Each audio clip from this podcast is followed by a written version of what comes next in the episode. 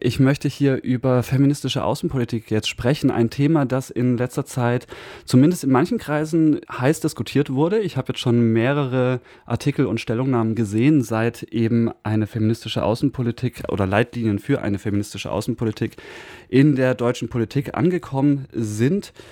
Das Ganze fußt natürlich auch auf eine längere Geschichte, aber seit dem 1. März 2023 wurden diese Leitlinien für eine feministische Außenpolitik durch die Außenministerin Annalena Baerbock von den Grünen vorgestellt.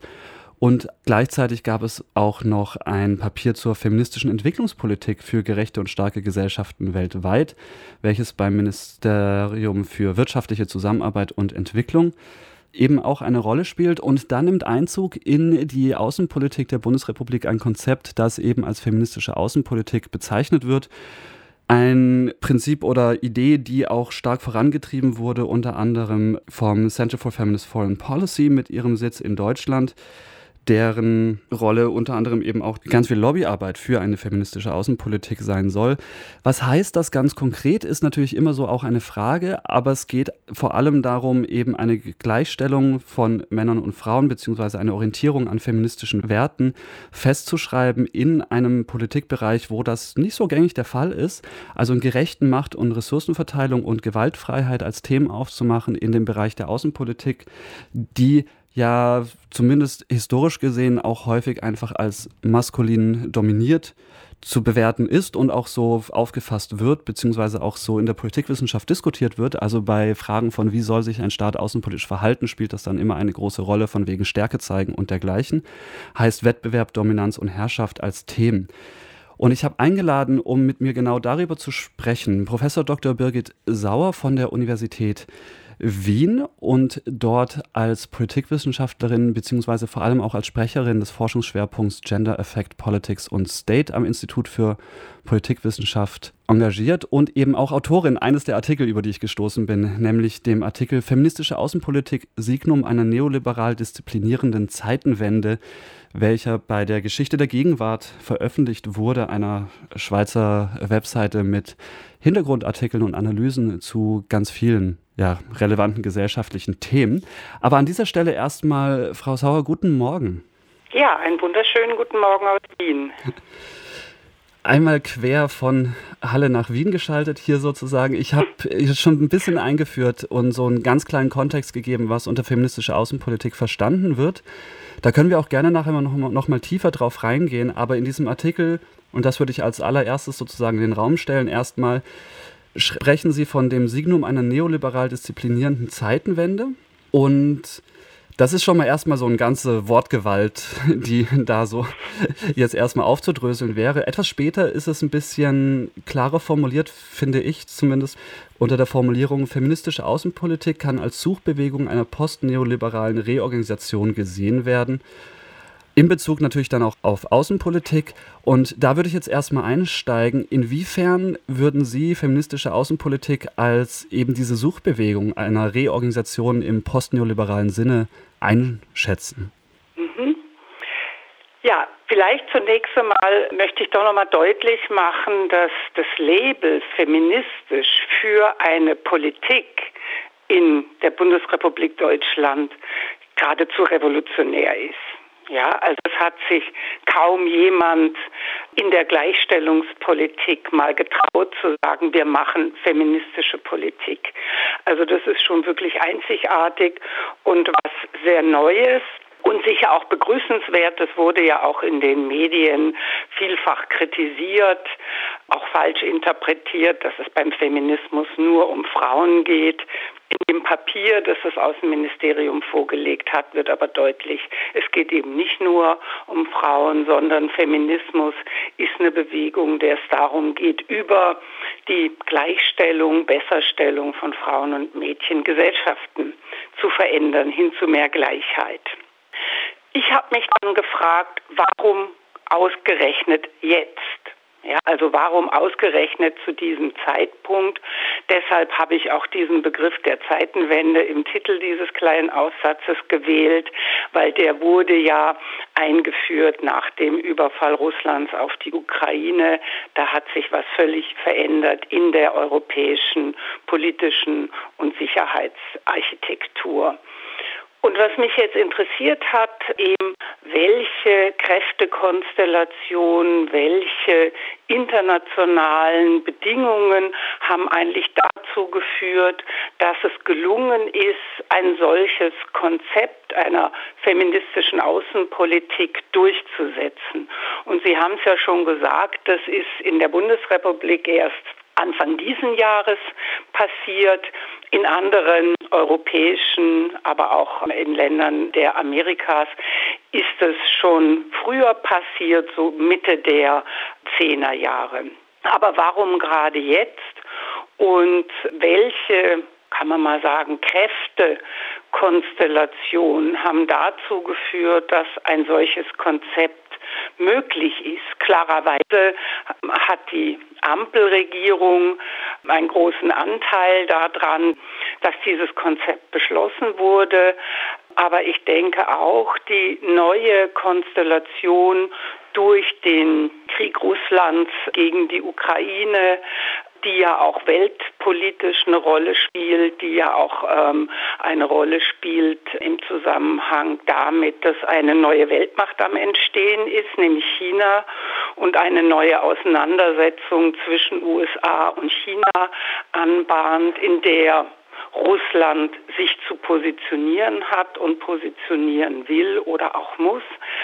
Also all das sind internationale Konstellationen, die dazu beitragen, dass möglicherweise so etwas wie feministische Außenpolitik dann auch so akzeptiert wird oder man kann auch sagen, dass es niemandem wehtut, wenn ein Land so ein Programm dann auch verabschiedet. Ja.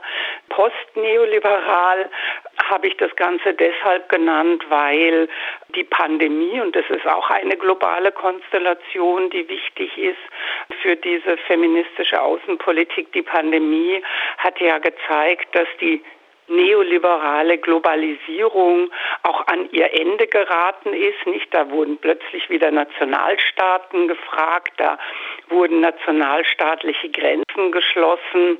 Da hat nicht so was eingesetzt wie Deglobalisierung, aber es ist schon deutlich, es zeichnet sich ein Ende der Wirtschaftsliberalisierung an und auch da wird wieder umgesteuert.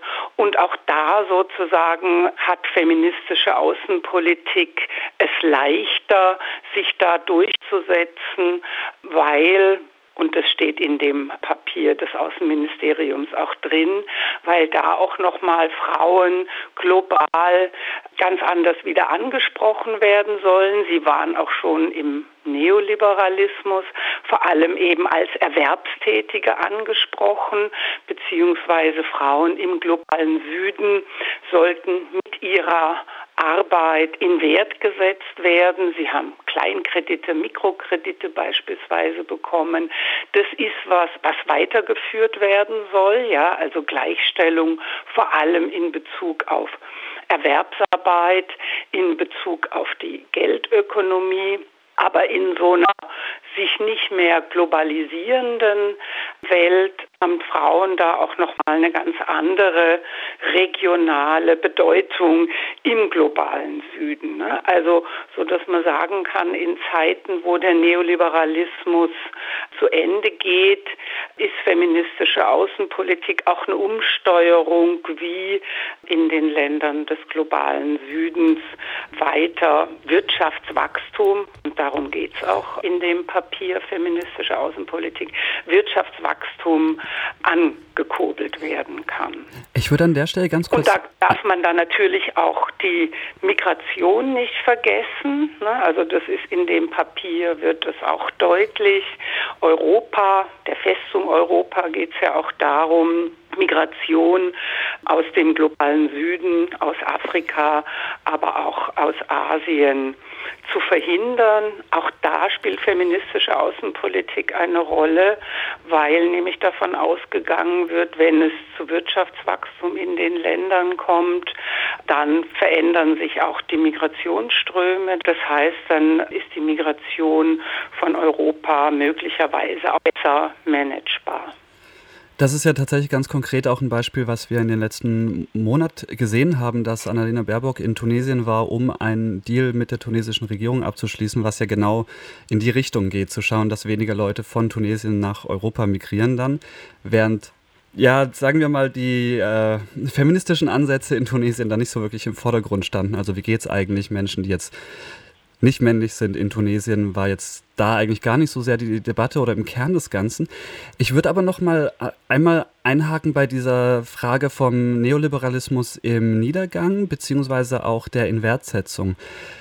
Ich finde es sehr spannend, dass Sie sagen, der Neoliberalismus wird gerade von einem Postneoliberalismus abgelöst. Ich glaube, es wäre auch noch sehr interessantes Gespräch zu schauen, was ist eigentlich Postneoliberalismus.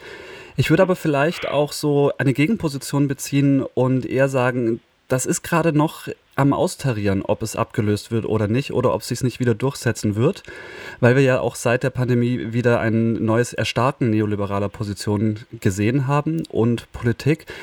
Und diese Inwertsetzung, die ja die feministische Außenpolitik dann auch mit betreibt, eben dieses Befähigen zum Arbeiten, was ja da so ein bisschen drinsteckt, damit man Wert schaffen kann für vor Ort, schon auch im Kern ein sehr neoliberaler Gedanke ist eigentlich.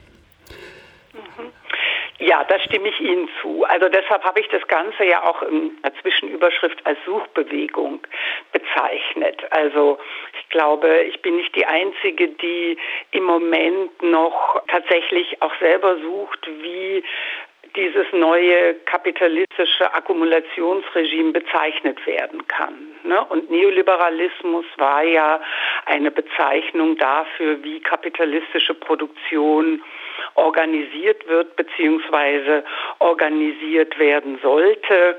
Und Neoliberalismus war eben die Dominanz von Märkten, möglichst ohne staatliche Eingriffe. Das war natürlich immer eine Illusion, immer ein Mythos, weil Nationalstaaten hat der Neoliberalismus immer gebraucht, um Eigentumsrecht, um Landrecht zu ändern, zu ermöglichen, dass kapitalistische Firmen oder kapitalistische Landausbeutung überhaupt stattfinden kann. Dazu brauchte es immer staatliche Regulierung, aber die Ideologie des Neoliberalismus war möglichst wenig Staat und wenn Staat, dann nur im Interesse der Profitgenerierung, aber nicht im Interesse von Arbeit oder Arbeitenden. Ja.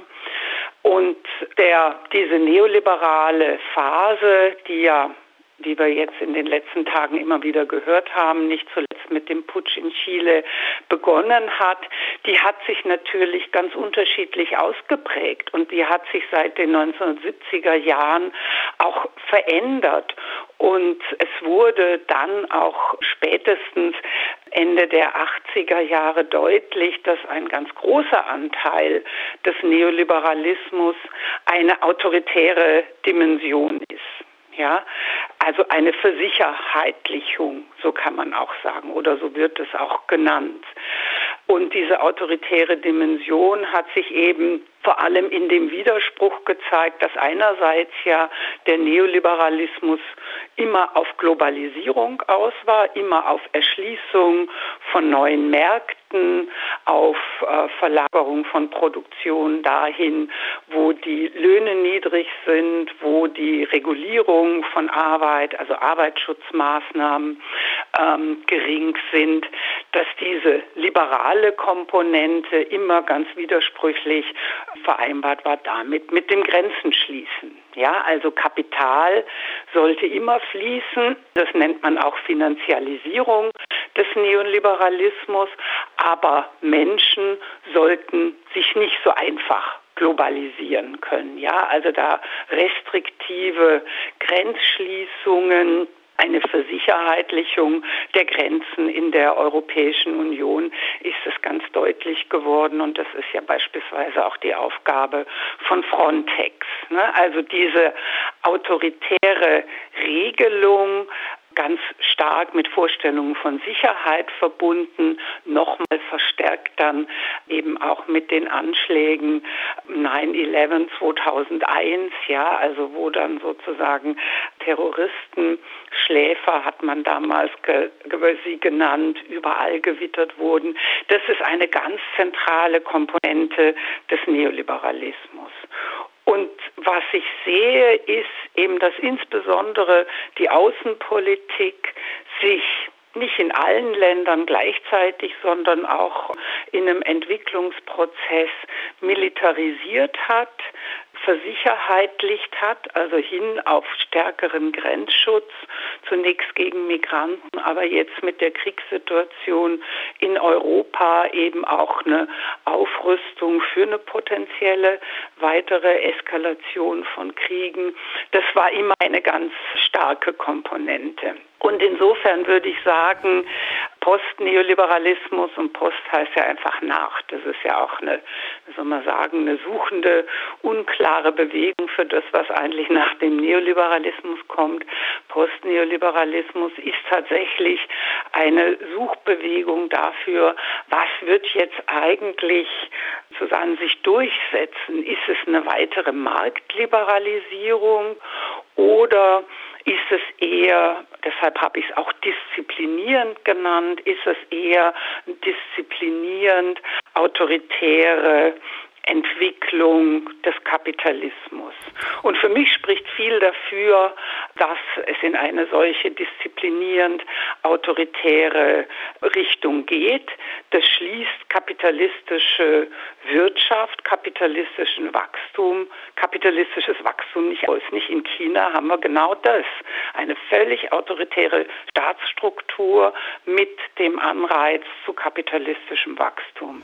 Jetzt will ich nicht sagen, dass sich die ganze Welt in einen solchen autoritären Kapitalismus von heute auf morgen wandelt, aber das ist für mich in der Tat eine Option. Und das heißt natürlich auch, und wir haben es bei der Pandemie gesehen, wie schnell das gegangen ist, wie schnell Staaten zur Eindämmung der Pandemie dann eben auch ganz disziplinierend autoritär durchgegriffen haben. Sicher mit guten Gründen, eben um das Virus einzudämmen. Aber wir haben auch gesehen, in Europa hat es unterschiedliche Modelle gegeben, nicht? Und diese Modelle waren unterschiedlich erfolgreich dann in der Bekämpfung des Virus. Aber ich will sagen, diese Perspektive hin zu einer autoritären Entwicklung würde ich schon sehen. Und da sehe ich eben auch wieder den Link zur feministischen Außenpolitik, weil die kann von solchen Kräften, die hin auf eine eher autoritär disziplinierende Entwicklung setzen, kann sowas genutzt werden. Nicht? Und das ist auch im Papier angelegt. Ich tue das dem Papier und den auch Feministinnen, die daran mitgearbeitet haben, denen unterstelle ich das gar nicht, sondern mir geht es eher darum, warum wird so ein Papier akzeptiert? Und da denke ich, es gibt Kräfte, es gibt solch autoritäre Kräfte, die können mit diesem Papier auch disziplinierend argumentieren. Ja? Und alle Länder, die feministische Werte nicht vertreten, da kann man dann auch disziplinierend eingreifen, nicht? Und für mich ist immer noch das beste Beispiel, die USA unter Präsident Bush hat den Krieg gegen Af Afghanistan genau mit Frauenrechten legitimiert, zu sagen, die missachten Frauenrechte und es gibt uns das Recht, dort militärisch disziplinierend einzugreifen.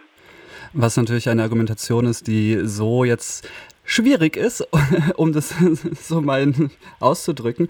Aber das ist ja natürlich auch ein Ausdruck von, wie Werte bzw. auch Normen oder Forderungen aus einer Bewegung dann aufgegriffen und verwendet werden zur auch Sicherung von Vormachtstellung beziehungsweise auch äh, um einzubinden in staatliche Kompromisse. Das ist etwas, was Sie nämlich ja auch angesprochen haben.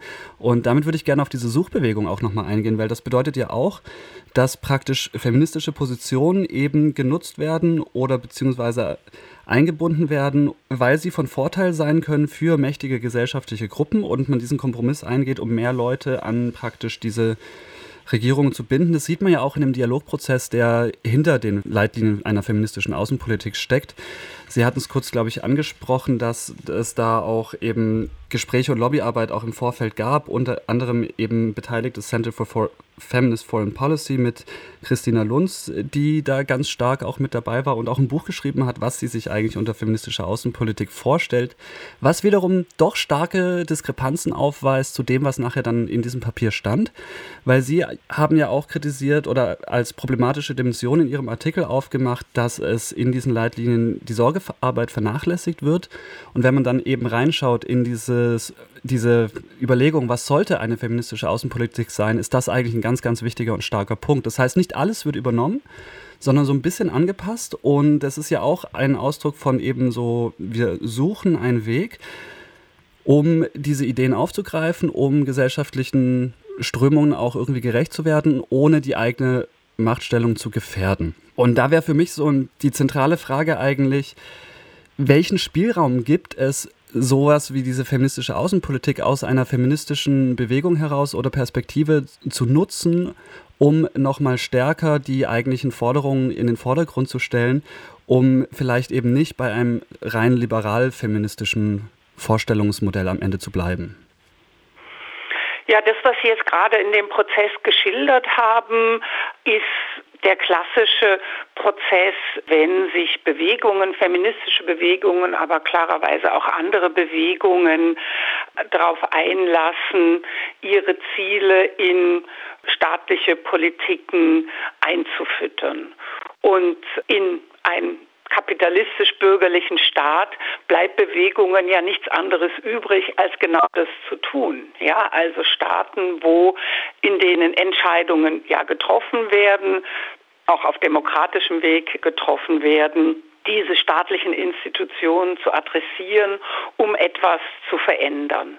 Aber eben in diesem staatlichen Diskussionsprozess, in diesem staatlichen Entscheidungsprozess setzen dann auch Filter ein, ja, die ganz bestimmte Elemente der Forderungen von Bewegungen nur durchlassen und andere, die für das System, sage ich jetzt mal ganz pauschal, zu gefährlich, zu herausfordernd sind, die dann eher rauszufiltern und nicht aufzunehmen. Nicht? Und gerade die Sorgearbeit, die Care-Arbeit ist eine Dimension von feministischen Forderungen, die das kapitalistische System in Frage stellen würde, nicht? Also denn wenn man einfordert Sorgearbeit, Reproduktionsarbeit, wie immer das genannt wird, tatsächlich anzuerkennen, zu honorieren, dann würde der Kapitalismus, so wie er seit dem späten 16. Jahrhundert und dann 17., 18. Jahrhundert etabliert ist, würde der nicht mehr funktionieren. Ja, weil Sorgearbeit wird umsonst geleistet. Wenn diese Arbeit nicht mehr umsonst geleistet wird, würde das ganze System zusammenbrechen. Ja, oder wenn es gar nicht mehr geleistet wird. Haben wir auch in der Pandemie teilweise gesehen. Und eine solche radikale Forderung von feministischer Außenpolitik, die schafft es dann nicht mehr ins Papier, weil dieser Aushandlungsprozess über eine solche feministische Politik wie eben überall Politik immer ein Kompromiss von ganz unterschiedlichen Kräften ist. Und mit Kräften meine ich jetzt nicht nur die Regierungsparteien, auch nicht nur NGOs oder soziale feministische Bewegungen oder Thinktanks in dem Fall, sondern da sind ja auch Lobbygruppen beteiligt. Ne? Und diese Gruppen haben ein Interesse, eben besonders in der Außenpolitik, weil da geht es um große wirtschaftliche Macht, da geht es um die Frage von Militärausgaben, von Rüstungsindustrie, da geht es um die Interessen der Pharmaindustrie, also um große ökonomische Player, die in diesem Aushandlungs- und Kompromissprozess alle was zu sagen haben und die auch was sagen wollen, ja. So, und wenn sich dann eine feministische Bewegung auf diesen Prozess einlässt, dann hat sie einen gewissen Spielraum, aber es ist auch klar, da werden die Vorstellungen in einem Kompromiss, man kann sagen, verwässert, verfremdet, auch manche Dinge eben dann ignoriert. Aber, und das muss man auch weiter sagen, das ist ja dann kein abgeschlossener Prozess. Also jetzt gibt es dieses Papier, das wird in der Öffentlichkeit diskutiert, aber dieses Papier muss ja auch implementiert werden, muss ja auch umgesetzt werden. Jetzt kann man nicht erwarten, das gibt seit März diesen Jahres, dass es innerhalb eines halben Jahres umgesetzt wird. Auch das ist ein langer, langer Prozess mit ganz unterschiedlichen Beteiligten in den Ländern des globalen Südens, in der Bundesrepublik. Und in diesem Implementierungsprozess müssen feministische Bewegungen wieder aktiv werden. Und sie müssen laut werden und sagen, das ist aber sozusagen unsere Idee und da muss es einen Kampf darum geben, was sind jetzt feministische Werte. Ne, wenn die in dem Papier nur verfälscht wiedergegeben werden, dann muss weiter dafür gekämpft werden. Also es hört sich vielleicht etwas frustrierend an, aber auf der anderen Seite kann man auch sagen, feministische Bewegungen haben einen, einen Fuß in der Tür zur Außenpolitik und diese Tür kann bei nötigem, wichtigen, gutem Einsatz auch weiter geöffnet werden dafür, dass tatsächlich Gleichstellung, Gleichheit auch umgesetzt werden kann in der Außenpolitik der Bundesrepublik. Eine feministische Kriegspolitik gibt es nicht, ne? weil das ist natürlich sozusagen gleich die nächste Frage, was tun wir mit der Kriegssituation in Europa, da können wir schon sehen. Ne? Also da wäre sozusagen ein, eine feministische Intervention tatsächlich viel lautstärker. Die existierenden feministischen Gruppen, die oft Antikriegsgruppen sind, die es in der Ukraine gibt, die es aber auch in Russland gibt, die doch viel lautstärker zu unterstützen. Ich meine, ich weiß, sie werden unterstützt. Das ist für die Gruppen ja auch schwierig, wenn man das ganz lautstark macht, nicht? Also in Russland sind die Feministinnen sowieso gefährdet oder viele sind schon im Exil. Aber da glaube ich, da kann die feministische Außenpolitik noch mal weiter überlegen, was muss da eigentlich getan werden? Und wie kann das auch in der Bundesrepublik so diskutiert werden, dass deutlich wird, ja, das ist nicht nur Papier, was ja bekanntermaßen sprichwörtlich geduldig ist, sondern da geschieht auch was. Ja, also da geschieht was in Bezug auf die Unterstützung von Frauen auch im Iran beispielsweise. Da glaube ich, könnte noch mehr in der Öffentlichkeit auch diskutiert werden und klarerweise dann auch muss da auch viel gemacht werden in der Außenpolitik. Ich würde da ganz kurz noch einhaken und ein bisschen die Kritik widerspiegeln, die ich auch gesehen habe an eben dieser feministischen Außenpolitik. Und da sehe ich zum einen Argumentationen, die eben eher dann aus einer dekolonialen Perspektive begründen, dass damit auch wieder nur Interessen von Deutschland in der Welt sozusagen umgesetzt werden, ohne wirkliche Dekolonialisierung voranzutreiben. Und gleichzeitig gibt es aber auch eine Kritik, dass ja trotz dieser Leitlinien eine Militarisierung in Deutschland vorangetrieben wird, Militärausgaben steigen und so das Ganze irgendwie nicht aufgeht. Also die Effektivität wird angezweifelt. Und es gibt aber auch eine Argumentation im Sinne von, dass ja eine Instrumentalisierung von Feminismus ist und man die eben nicht unterstützen soll um nur diese Position mal so in den Raum zu werfen, Sie hatten jetzt ganz stark dafür argumentiert, das einfach als ein weiteres Kampffeld der feministischen Bewegung, um es ganz äh, prägnant auf den Punkt zu bringen, zu verstehen oder als gesellschaftlichen Diskursraum, in den eben feministisch interveniert kann, um auch nochmal mehr Forderungen unterzubringen und dafür zu arbeiten. Habe ich das so richtig zusammengefasst? Naja, also ich sozusagen, ich würde andersrum nochmal. Ich würde dieses Papier und die Arbeit von NGOs und Thinktanks an diese, diesem Konzept feministische Außenpolitik so verstehen, dass es eine Intervention ein staatliches Feld ist. Und diese Intervention in ein staatliches Feld kann ich akzeptieren und tolerieren und finde das auch wichtig. Ja, also ich meine, ich bin Staatsbeamtin. Ich kann nicht sagen, ich lehne den Staat ab. Das wäre ja etwas absurd. Ne? Aber es gibt natürlich auch andere Wege, um gesellschaftliche Veränderungen in Gang zu setzen, die nicht unmittelbar auf eine staatliche Politik dann auch abzielt.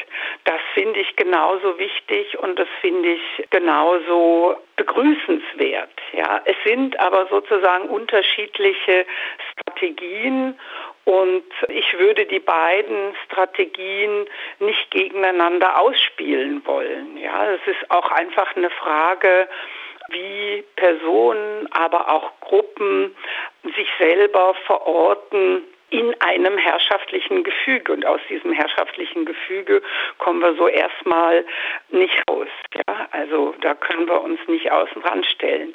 Aber es sind einfach unterschiedliche Strategien, wie emanzipatorische Bewegungen versuchen, ihre Ziele durchzusetzen. Und wie gesagt, ich, ich finde den Begriff der Instrumentalisierung, es ist immer schwierig, ja, weil klarerweise jede Vorstellung, jede Idee, die emanzipatorisch ist, kann und wird im staatlichen Prozess auch umgedeutet. Nicht? Also de, nicht deshalb haben wir ja auch den Begriff von Femonationalismus oder Homonationalismus, die darauf hindeuten, dass eben Frauenfreundlichkeit oder Freundlichkeit gegen Homosexuelle, also Freundlichkeit, das ist jetzt sehr euphemistisch ausgedrückt, also die Anerkennung der Gleichstellung von Frauen, die Anerkennung von Homosexuellen, dass das genutzt werden kann,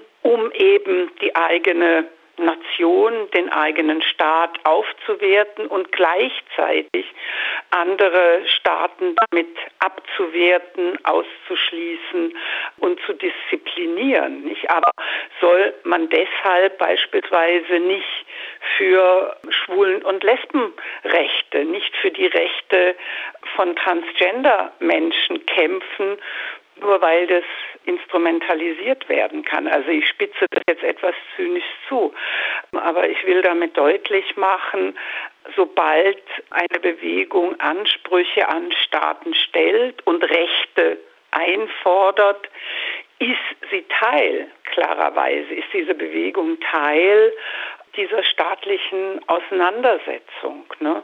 Und dann kann man auch sagen, entgleitet es einer Bewegung, was dann mit diesen Rechten sozusagen in der Außenpolitik auch gemacht wird. Nicht? Also es ist eine lange Diskussion auch in der LGBTIQ-Bewegung und deshalb hat Yassapua auch diesen Begriff des Homonationalismus geprägt. Und natürlich gleichzeitig ist es ja aber auch möglich, einfach weiter zu streiten, wenn es entgleitet und zu versuchen, wieder einzufangen oder neue Impulse zu setzen.